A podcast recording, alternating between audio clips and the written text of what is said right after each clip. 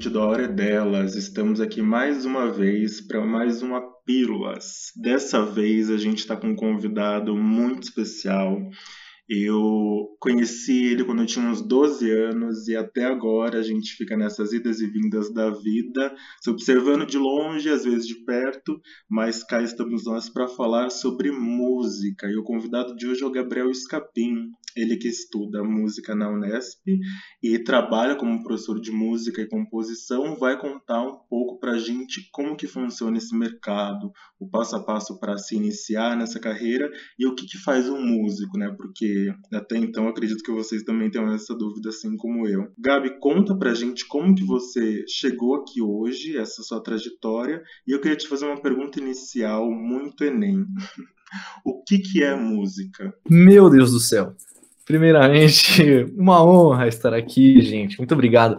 É, que nem o Kaique falou também, a gente se conhece aí há um bom tempo já. E a gente foi para uma área que eu, eu considero parecida até, não é uma exatas, não é uma biológicas, uma humanas, né? A gente tinha um pensamento parecido na época da escola e tudo mais, e acabou que a gente se encontrou aqui de um, com um pensamento bem parecido. E vamos lá. Eu lembro que eu queria estudar teatro e você já falava da música, já ia para suas aulas de piano lá. E aí depois ah, eu queria fazer outra coisa completamente diferente, mas você sempre continuava com a música. Mas depois para áreas longe de matemática, né? Graças a Deus. Nossa, tá maluco. Não... Ah, graças a Deus, a arte é tudo, gente. É isso. Para você que está ouvindo, a arte é tudo. Mas então, a pergunta Enem: O que é música? Caramba, eu acho que nunca me fizeram essa pergunta mesmo. Conseguiria achar várias áreas para meio que definir também, né? E eu podia ficar o episódio aqui inteiro filosofando sobre o que, que eu acho e o que, que eu considero ser a música para mim ou para as pessoas. Mas eu acho que a música é, antes de tudo, não é só o som ou só o que a gente está ouvindo, a música que a gente está ouvindo, ou seja, um Elvis, um Beatles aí, Pablo Vittar, não é só isso, eu acho que é muito mais, é, além de um estilo de vida também, é um jeito que você pensa, é o mundo do, da arte do entretenimento também, que transforma não só você, mas também o que você trabalha, no que você tá fazendo, no modo que você vê a vida. E isso, tipo, eu acho que influencia demais no, seu olhar para o mundo. E aí eu vou começar a viajar de uma forma muito maluca. Eu vou tentar me conter aqui também. Mas, para mim, basicamente, a música é isso. É um jeito de viver e que não dá pra viver sem também, né? Nunca conheci alguém que falasse, ah, não gosto de música. E independente do estilo que você gosta, acaba unificando as pessoas, né? Por mais que tenha gente que ainda acha que, ah, é porque um estilo que eu ouço é superior que o seu, por mais que tenha na faculdade. Ai, nossa, o que mais tem na faculdade de música, gente, pelo amor de Deus. Mas eu acho que é um. E deveria ser um artifício. Um, o que, que é a música, né? Uma ideia. de novo a pergunta, mas que é um negócio que deveria unificar as pessoas e, e trazer um modo de pensar diferente. É, falar um pouco sobre meu caminho até aqui, vai. Desde pequeno, a minha mãe sempre incentivou muito a entrar no, nessa área de tocar um instrumento, aprender uma coisa, aprender outra, mas acho que na cabeça deles nunca foi para querer viver disso, né? Mas, mas enfim. E aí, desde bem cedo assim, eu comecei. Comecei estudando violão, só que eu falei, nossa, que chato.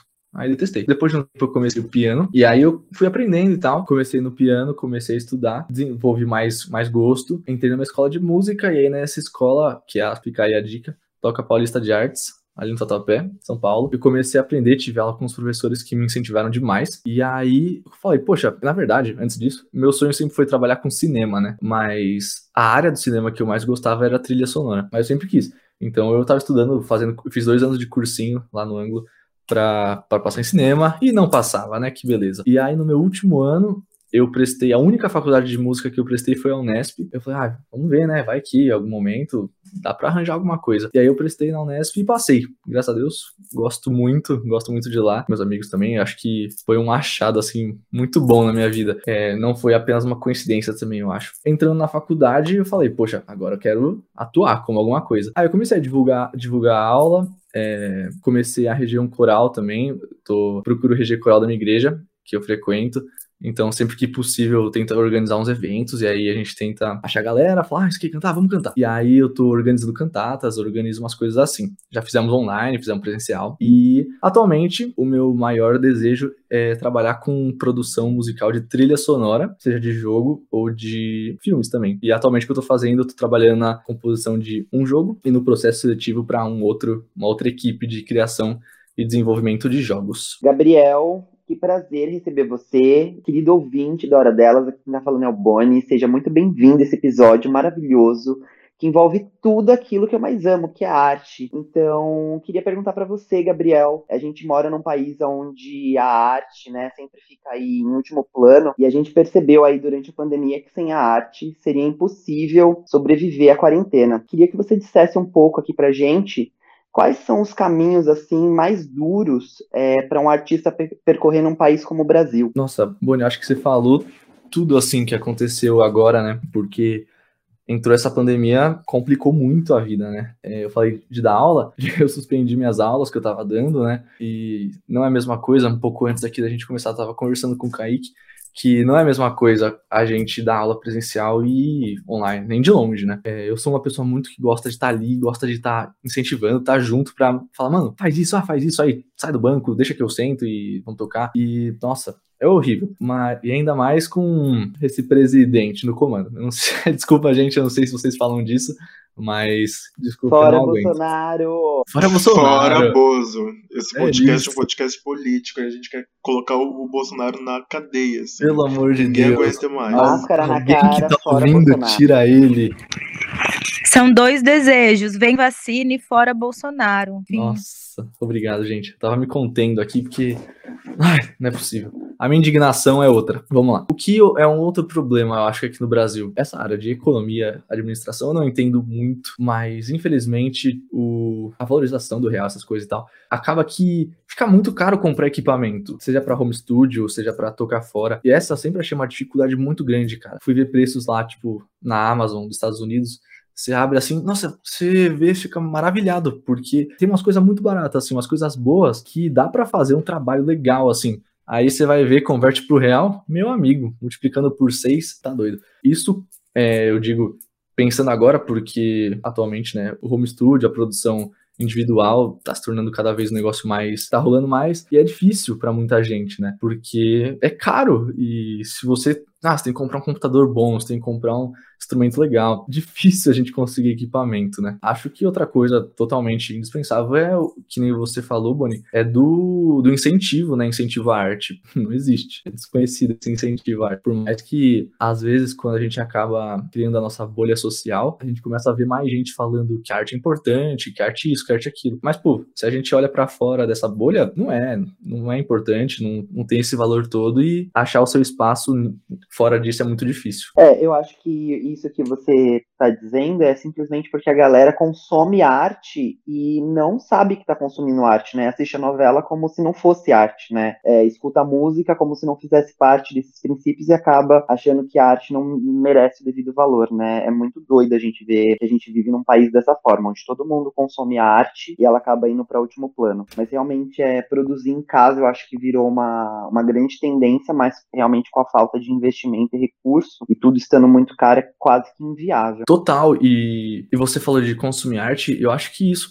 isso é, expandiu não só para quem ouve, mas para quem faz muitas vezes. Eu acho que a, in- a indústria, exatamente, a indústria da música, parou de pensar, é, já que estamos falando na, na música, mas também no teatro, seja na pintura, outras artes, artes plásticas, enfim, parou de ver isso como, como arte, né? Começou a ver como uma indústria, então o foco é o dinheiro. E claro, longe disso, é totalmente válido pensar no dinheiro, porque, que nem eu falei, como você vai conseguir um equipamento legal que você falou, eu achei super válido, porque atualmente muitas pessoas pararam de enxergar a arte, a arte, a música como uma arte e começaram a enxergar como uma indústria, né? Claro, é totalmente válido você querer trabalhar, criar, criar, produzir por dinheiro para arranjar mais coisa, mas não dá para simplesmente esquecer a arte, é muito é muito difícil e perde muito sentido, eu acho. Olá, ouvintes! Olá, Gabriel! Que prazer receber você aqui. É sempre bom abrir a nossa casa e entendem que a arte é mo movimentação desse novo mundo que já está por vir, inclusive já chegou, né? Então é muito importante para a gente receber alguém como você. Muito obrigada pela troca pela sabedoria e por tudo que você tem nos ensinado nesse espaço curto, mas que de fato é uma aula. Eu escutei você falando no comecinho aí que você tinha uma vontade de ir para o cinema, né? E a minha história, a minha jornada com arte também começa no cinema. Eu queria fazer uma pergunta que amarra o seguinte: a música no Brasil, culturalmente, se a gente for para a nossa musicalidade ancestral cultural do país, né, a nossa MPB, ela é uma música que vem por várias vertentes, desde a bossa nova até chegar na atualidade, que vem mais para essa referência da periferia, como o funk, o samba, o pagode. E você também fez uma colocação que eu achei extremamente interessante, que desmistifica um pouco essa, esse fato da música elitista, de como se uma música representasse de fato o que é fino e a outra fosse mais um movimento cultural das baixas classes, não é? Eu queria que você colocasse a sua visão do que a gente pode classificar para ser uma música boa. Por exemplo, dentro da musicalidade do Brasil. A gente pode escutar Bossa Nova, Vinícius de Moraes, é lindo, Caetano Veloso, Tropicália, Gil, mas a gente também pode escutar o menino da periferia que faz rap e que tem um produtor musical que vai investir nas métricas, né, para que aquela música seja de fato uma mensagem, mas que tenha musicalidade envolvente. Se você tivesse que dar uma dica para um ouvinte abrir os seus ouvidos e classificar o que é música boa e o que não é uma música tão boa assim, quais seriam as diretrizes? Ou seja, eu posso escutar qualquer vertente de música e me identificar pela letra, pela musicalidade, pelo tom, pelos instrumentos. Existe dentro da música uma escala que coloque ela num grau de música de como referência de música boa ou isso vai muito da particularidade de cada um? Bom, vamos lá. Primeiramente, eu acho que, que nem você falou, né? De se vai da individualidade, alguma coisa assim. Eu acho que considerar uma música boa ou não, nesse aspecto, tipo, eu acho X bom, ótimo. Eu acho Y bom, ótimo também. A música boa é a música que você, para você, é a música que você gosta, a música que você tá ouvindo no seu dia a dia, que você curte, que você tá vibing. E para mim, isso é um dos maiores. Quer dizer, o que significa ser a, a, a música boa, né? A música que você gosta. Não para de, de ouvir essa galera chata falando, ah, isso é música ruim, isso, porque isso, você não tem que gostar dessa música. Pô, mano, você quer, tô numa festa, você quer que eu vou estar ouvindo Beethoven? É, cara, e tem o lugar também, né? Tem tipo, ah, o que, o que, que pede aquele lugar? Você tá na sala São Paulo, vai tocar. Não vai tocar um funk, por exemplo. Por mais que seria uma, um negócio muito louco, revolucionário, incrível. Mas você vai estar numa festa e não vai tocar o que tocaria na Sala São Paulo. Pensando também em na música em si. O que que eu diria, assim, uma, uma ideia legal para fazer? Primeiramente, acho que ao fazer uma música, é legal, com certeza, tipo, é uma, uma coisa muito legal e necessária, às vezes, você transmitir e passar pra música o que você tá sentindo no momento, ou sentiu em algum momento que te marcou. Eu acho que é legal. É, passar alguma ideia sua, uma visão sua, uma experiência sua.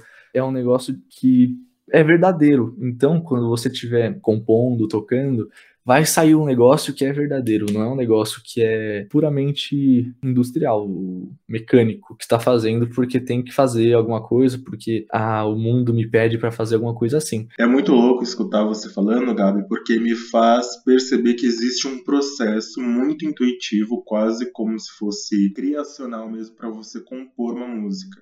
E eu queria levar nossa conversa para um sentido de composição mesmo, sabe? Para quem está escutando a gente que já escreve, sei lá, algum, algum texto, algum poema, faz um diário e começa a tentar transformar aquilo numa música como forma de expressão. Como que funciona o processo para você criar uma música até você conseguir é, agregar nela movimentos sonoros como um, um violão, um piano, enfim, como que você entende quais instrumentos colocar dentro de uma música que já está escrita? Legal, muito boa a pergunta. Aí talvez eu responda algumas coisas um pouco mais técnicas, mas nada incrivelmente assim, uau. Mas o processo composicional eu acho muito top também, porque não é há muito tempo que eu componho ou tento fazer isso. Eu tenho muita dificuldade para compor, quer dizer, para compor letra.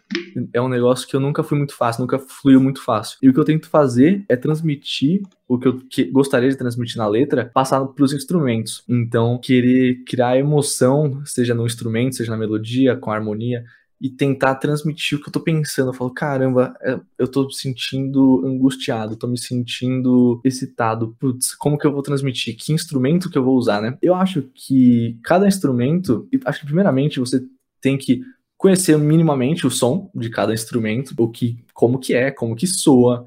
Então, como que eu vou fazer isso? Cara, YouTube, qualquer coisa, aí você taca e fala, som de um piano, som de um oboé tocando. Você fala, caraca, isso aqui me lembra caminhar em um deserto com cactos do lado, um escorpião pequenininho ali. É, por exemplo, eu tô compondo, eu compus uma música que a ambientação que eu tava imaginando era uma floresta. Aí eu falei, caraca, floresta, tipo, que amplo, né? Aí eu comecei a pensar na floresta. Então, que, imaginar a floresta. Como que é uma floresta? Madeira, madeira, madeira. Eu comecei a imaginar a minha floresta cheia de árvore. Então, para mim, várias madeiras. Aí eu falei, caraca, vamos pegar um instrumento de madeira. Então, coloquei para tocar uma flauta, coloquei clarinete, que já tem um som, esse som amadeirado, meio agudinho. E aí eu comecei a pensar também, não dá só pra eu fazer uma melodia. Aí eu pensei, percussão, que é o ritmo, vamos lá. Aí eu comecei a pensar, hum, que pode ser pensei em bongo, em djembe, que é um outro instrumento de percussão de bater assim. E aí você vai criando, tentando imaginar não só o som também, que é muito importante, mas a cena que você quer criar, o sentimento que você quer passar.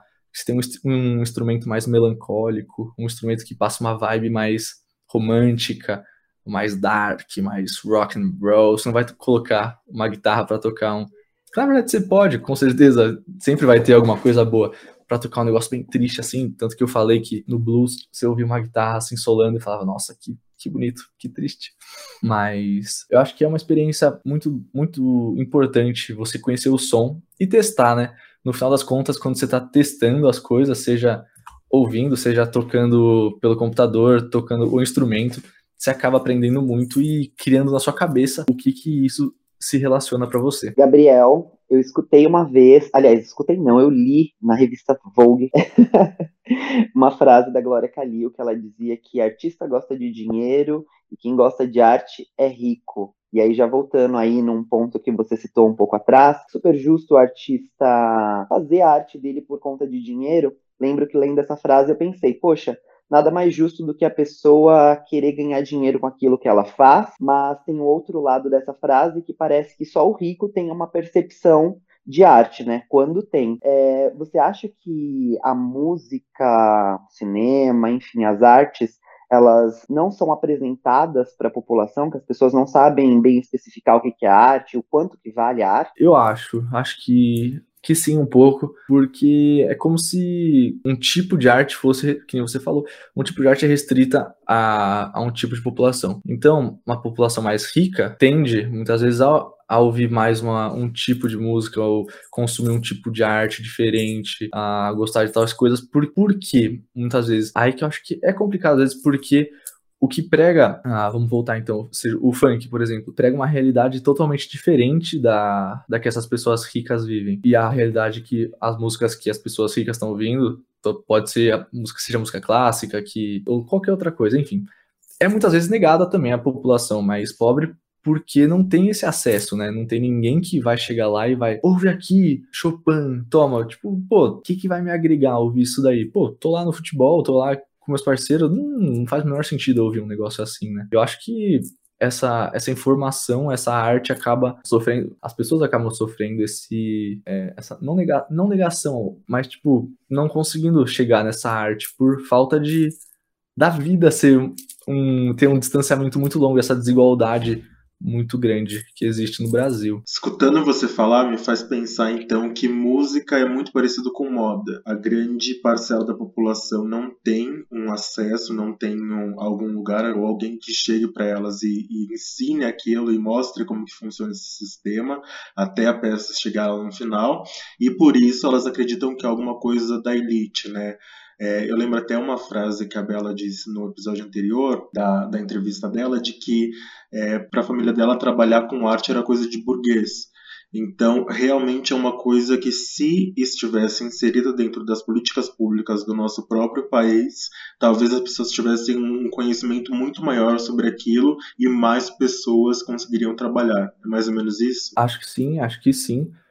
Porque, pô, dá mais visibilidade, traz mais interesse desperta, aí seja os chatões lá do governo, começam a olhar e falam, pô, parece que mais gente está gostando disso, vamos ter que dar um jeito de tornar isso daí um negócio importante. Então, acho que com certeza é, causaria esse impacto na, impacto na sociedade, essa visibilidade maior e essa informação maior da arte como um todo. Gá, muito rico conversar com você, é muito bom entender esse processo criativo. Nós que trabalhamos também com vertentes artísticas, é sempre muito engraçado entender como que as coisas são feitas. A gente recebe o produto pronto e nunca imagina que aquele produto passou por várias vertentes, profissionais que estudaram, se dedicaram tempo e energia para a composição do todo.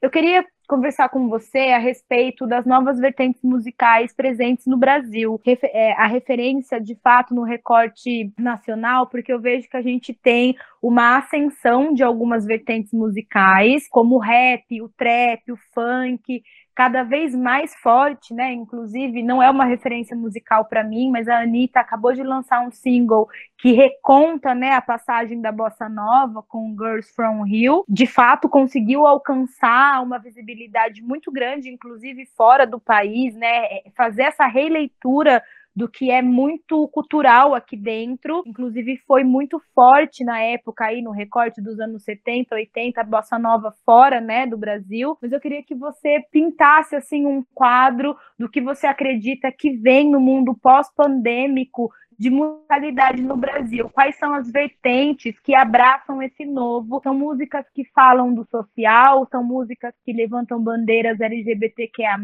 são músicas que de fato fazem as pessoas dançarem, curtirem, já que a gente passou esse período todo, estamos passando ainda, né? Porque a gente nem está no pós-pandêmico, infelizmente a gente ainda está mergulhado nessa realidade, cada vez mais perto de acabar. Eu tenho essa, essa fé, eu creio que a gente está num caminho de finalização desse ciclo pandêmico, mas o que você acha que o brasileiro vai buscar em musicalidade quando a gente conseguir literalmente respirar com mais calma? Acho que, primeiramente, o que eu gostaria, adoraria, acho que seria o mais interessante para a sociedade brasileira, que está mais que na hora, é surgir, que nem você falou, mais músicas voltadas socialmente, que levantem bandeiras, que a, atinjam de modo a incomodar a pessoas que ainda têm pensamento que já não dá mais, sabe?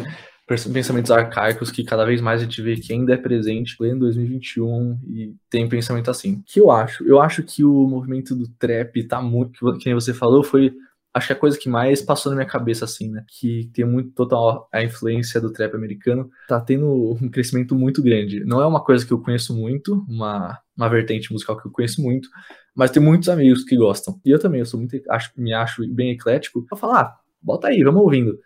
E é legal, assim, você ouve só o tch, tch, tch, e tem uma vibe legal, assim, né? E se você para pra prestar atenção nas letras também, são umas letras que muitas dessas levantam bandeiras, criticam, falam, e e vai sem problema nenhum. Isso é, me lembra bastante o rap, que o hip hop. Eu acho que a diferença entre trap e hip hop está bastante na, no ritmo, na, na instrumentação, talvez, do negócio, não 100% na letra, assim, né? Dá para você criar letras que falem sobre a mesma coisa em diversos estilos de música diferente. Mas o pop também tá, muito, tá em muita ascensão aqui. Você falou da Anitta também, a super, é, super artista, ela bombando em em todos os jeitos, seja em inglês, em espanhol, em português, é impressionante. Acho isso muito legal. E eu acho que saindo aqui agora dessa pandemia, assim que abrir mais balada, mais festa, mais tudo, vai ter uma produção musical de músicas eletrônicas bem grande.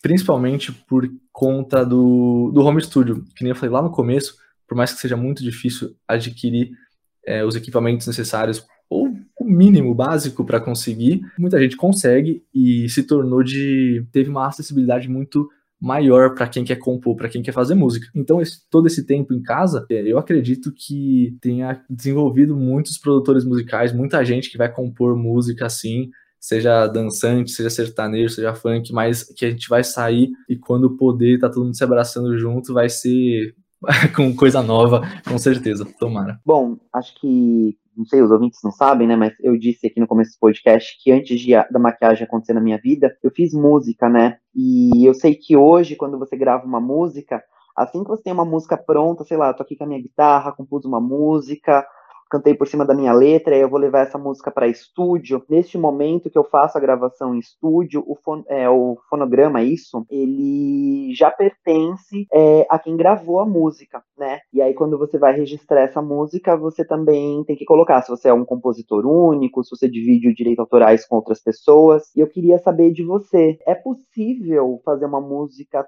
totalmente sozinho, sem que você vá para estúdio e deixe esse fonograma com, com o estúdio que você gravou e sem que você compartilhe com outros compositores para que aquele direito intelectual seja totalmente seu ou não? Você acaba nesse processo de ter que registrar música e colocar a música no ar, dividir os direitos autorais com alguém que te ajudou aí nesse processo? Eu creio que atualmente você consegue principalmente tem uma plataforma que você consegue colocar suas músicas, que é o SoundCloud, que diversos produtores independentes fazem isso e vão colocando, seja música não autoral, é, sem direitos autorais ou com direitos autorais, mas muita gente coloca coisa própria no SoundCloud. Isso é muito bacana para aparecer mais gente, para conhecer mais gente nova. Só que é sempre um processo muito difícil, eu acho, porque para você conseguir entrar nesses estúdios grandes, nesses estúdios que essas produtoras grandes que dão para você essa visibilidade, esse negócio todo, já é meio predefinido, né? Ah, sei que vou para ali,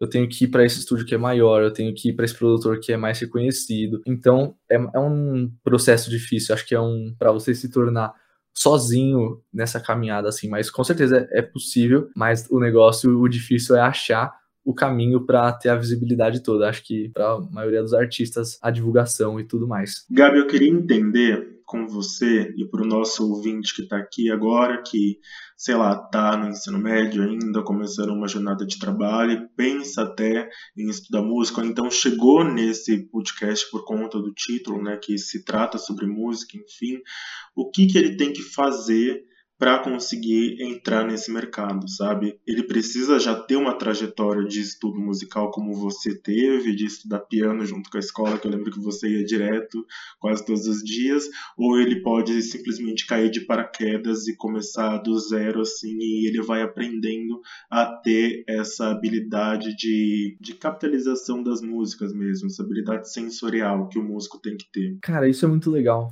porque é uma pergunta que eu me fazia demais, sabe? Acredito que assim, na arte, seja na moda, seja na maquiagem, seja no cinema, a gente tem que dar muito a cara a bater, né? Então, se a gente não fizer alguma coisa por nós, ninguém vai fazer. Com todo respeito a todo mundo que faz outra faculdade. Mas, por exemplo, eu, eu enxergo assim, eu falo, caramba, tô fazendo ADM, por exemplo. Tô estudando ADM. Eu tenho que fazer um estágio, eu tenho que fazer um estágio para me formar. E vamos lá, vou fazer um estágio, vou procurar isso, vou procurar aquilo. E você vai, você tá entrando ali, você já tá inserido. Tô fazendo medicina. Você tem que fazer residência, vai fazer residência em tal lugar, vai fazer, trabalhar no hospital tal, você já tá ali. A gente, quando entra para pensar nessa área da da arte, você fica, o que, que, eu vou fazer? Eu não tenho que fazer estágio na minha faculdade. Eu não tenho que que estar tá trabalhando em tal empresa. E aí? Eu vou acabar a faculdade e eu vou fazer o quê? Eu vou ser largado no mundo, ferrou, né? Esse era o meu pensamento durante muito tempo. Cada vez mais, assim, eu olho e falo, nossa, cara, você não precisa ser formado em uma faculdade de música pra estar tá exercendo o que você gosta, sabe? Com certeza te ajuda, porque você é um lugar que você aprende. É um lugar que, e qualquer lugar que você aprende alguma coisa, qualquer coisa, é, vale a pena. A faculdade tá aí pra isso. É o que eu considero. Eu não tô nem aí se eu vou terminar minha faculdade em oito anos ou em quatro, três anos, porque não vai dar. Mas tipo, eu quero estar tá lá o tempo que precisar para eu aprender. Porque eu tenho a convicção que se eu sair de lá do nada assim, eu falar, meu Deus, tô jogado.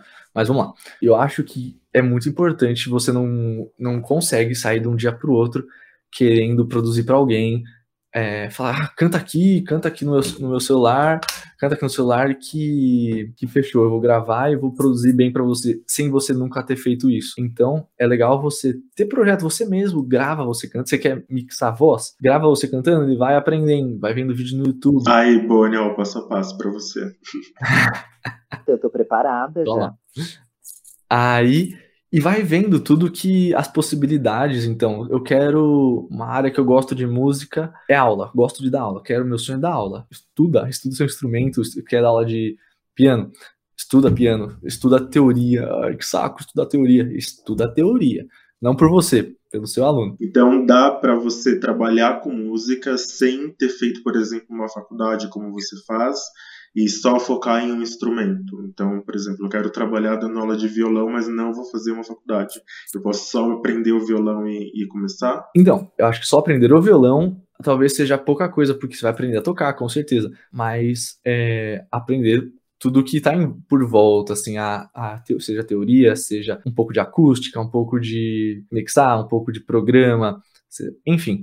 E a graça, claro, que uma faculdade traz, fora os, todos os ensinamentos de professores que são muito mais espertos que a gente, que a gente nunca sabe, a gente acha que a gente sabe uma coisa, mas no final a gente não sabe de nada. É, mas com certeza dá. Mas tem que ser humilde para reconhecer que a gente não sabe nem um pouco do tanto que ainda existe, do tanto que tem para descobrir. Tem que ir com calma, né?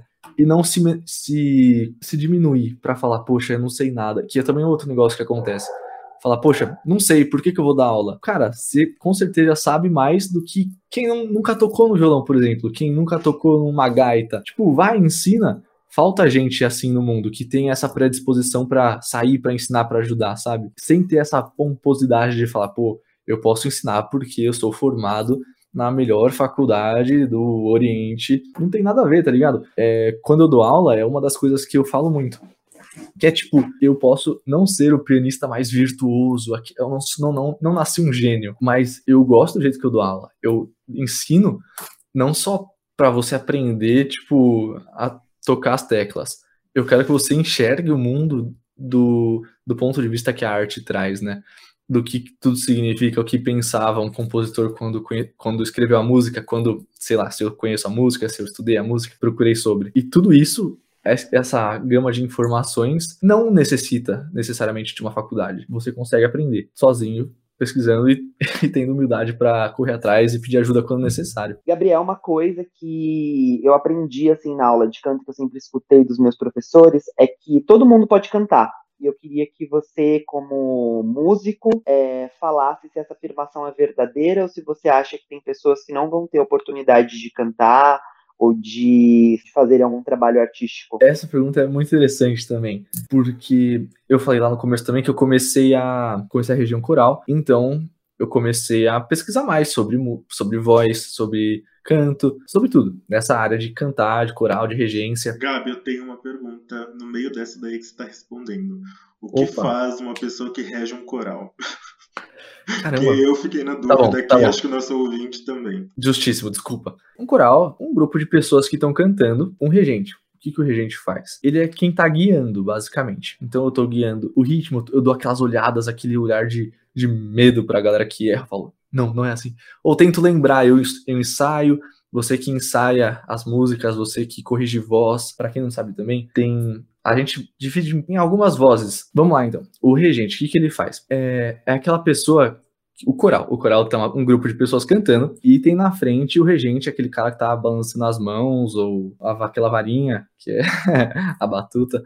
É, então é a pessoa que ensaia o, o grupo que passa as vozes, que ensina música, que briga, que tá lá na frente conduzindo, digamos, o condutor, que passa as vozes, que nem eu falei, que tem, para quem não sabe, tem a gente divide as pessoas em algumas vozes, de, de para conseguir organizar melhor, enfim. Então, a gente define soprano como mulheres que cantam mais agudo, contralto, mulheres que cantam mais grave, mais na área de fala, tenor, homens que cantam mais agudo, tem barítono, que é um meio termo, e baixo, que baixo são homens que cantam mais grave. E vamos assim. E aí, o regente está ali para organizar, dividir as vozes, conduzir. Vamos lá. Agora, na pergunta do Vitor sobre se é possível todo mundo cantar ou não. Eu falei, eu dei essa volta aqui sobre a trajetória de coral, porque eu comecei a, a, entender e pensar muito sobre isso, cara. Porque tem gente que canta mais desafinado e eu falo, poxa, da onde surge é, essa tá desafinado. Por que, que tá desafinado? O que, que tá acontecendo, sabe? Às vezes é muito difícil, mas eu tenho, eu acredito assim que é possível, todo mundo consegue cantar. O que falta, talvez uma referência maior, alguém que tá ali ajudando. Só que muitas vezes sozinho você pode estar, tá, tipo, ah, é, tá cantando feliz. Isso você pode. É, com certeza você deve cantar. Quem canta, os males espanta. Mas se você quer cantar, que ele cantar, eu acho que eu cada vez mais eu fui achando, acreditando que umas aulas, um estudo é necessário, porque tem gente que tem mais facilidade e tem gente que é mais, é mais difícil, como qualquer outra coisa na vida. Então, essas pessoas que têm mais dificuldade com canto, com instrumentos, seja o que for, mas no caso, com canto, precisa é, ir atrás. Então, por exemplo, pega um piano, toca uma nota e tenta cantar ela. Então, escuta um hum, e tenta cantar. E vai, é assim vai, tentar cantar a mesma, a mesma coisa. E cada vez mais eu tento aperfeiçoar o meu estilo de, de ensino para conseguir ajudar nisso, sabe? Mas eu acredito que sim, que dê para todo mundo que quer ser um artista ou um cantor consiga. Só fazendo parênteses nessa, nessa minha questão e aí nessa sua resposta, que você comentou, ah, às vezes a pessoa tá cantando e tá tudo desafinado, sei lá, tipo, tá alguma coisa fora. É, eu ouvindo esse seu comentário, eu pensei assim que, nossa, eu fui em diversos shows de rock na minha vida, enfim, de funk também, de música pop, e o artista estava desafinado, mas nem porque estava desafinado significa que não está legal ou que não está bom. Isso me leva a, a perceber também que é por isso que a música é arte, né? Porque o cantar ou o tocar não significa simplesmente você estar tá fazendo uma coisa ali orquestrada, né? Que é o caso de uma sinfonia ou de uma orquestra, né? No caso ali da música, pode ser simplesmente a sua verdade ou a sua os seus monstros, enfim, a sua alegria que você está colocando para fora, e de alguma forma isso pode encantar o público, né? E ali, obviamente, que tem artistas que conseguem fazer um trabalho mais legal pro ao vivo, e tem artistas que são mais legais em estúdio, né? E aí uma coisa não significa que um é bom ou que o outro é ruim, simplesmente são as facilidades que os artistas têm ali na hora de demonstrar o seu trabalho. Nossa, totalmente. Outra coisa, real, concordo muito quando você tá lá no show, você não. Não é o que você tá prestando atenção. Claro, tem gente que é, mas não é o que você tá prestando atenção se o cara tá afinando mais do que. Sei lá. Você quer curtir, mano. Você quer saber se o cara faz um espetáculo para você, te traz um negócio. É, eu fui no show do Bon Jovi uma vez. No último, ah, não sei se foi o último, mas ele veio aqui, eu fui no show do Bon Jovi e ele já tá mais velho e tal, ele não alcança umas notas, mas, mano, tô nem aí. Ele tava cantando Living on a Prayer, nossa, cara, ele, o cara é um, mano, ele é um artista nato, assim. Ele chamava a gente da plateia pra subir com ele, dançar e cantar, sabe? Tipo, é isso que a gente quer de alguém, de alguém que tá ali apresentando ao vivo pra gente. Fora que quando você tá gravando no estúdio, aí é, é o negócio é o produtor, né? Eles fazem mágica com a voz coloca efeito, coloca isso, coloca aquilo, afina. É disso que eu preciso. é disso que precisamos. E aí é, vira outra coisa mesmo. É impressionante. Nós chegamos naquele momento do podcast que todo mundo diz: Ah, tá chegando ao fim. E foi incrível receber você aqui no nosso espaço, onde a gente recebe só quem a gente vibra de fato, a mesma sintonia, a mesma energia. E foi um prazer indescritível ter você aqui com a gente nessa noite, nessa sexta-feira fria, regada de vinho, bom papo, bons amigos e boa música, porque se tem algo que embala a nossa história, são boas músicas. Todo mundo tem uma música que conta algum período da vida, um amor, uma dor, um amigo, uma viagem. Então, não tem como tirar a música do nosso dia a dia. Eu que sou movida à música, venho para esse momento que é o nosso momento finalzinho do episódio, nosso momento Marília Gabriela, para deixar para você, Gabriel, as três perguntinhas finais para o nosso ouvinte e direto se conectar com o que te faz vibrar de fato. Então eu queria saber de você uma dica de filme barra série, barra música, o que te embala aí, o que você escuta, porque seus ouvidos com certeza são amplificados para ouvir o que é bom. E segundo, para não fugir do nosso tema principal, aqui o que nos liga na hora delas, o que é moda para você, Gabriel? Filme barra série barra música. Putz, essas são outras coisas também, ó, que daria mais um dia aí de fala, né? Impressionante. Caramba, eu acho que de música, uma das minhas músicas preferidas, assim, que ouço e falo, That's my jam. Essa é minha. é Hotel California, gente. Eu amo Hotel California do Eagles.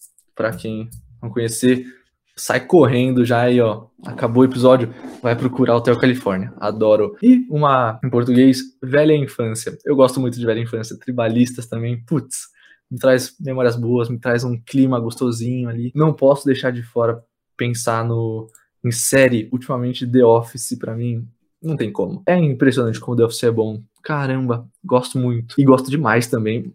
de um outro, outra pegada, Game of Thrones. Pelo amor de Deus. Que série é essa, gente? Tudo bem que o final, né, complicou a situação. E velha infância, gente. Não tem, não tem pra ninguém, é tudo. A melhor música. Eu vou colocar essa no. Eu sou a própria Daenerys Targaryen, gente. É. Sim, sim.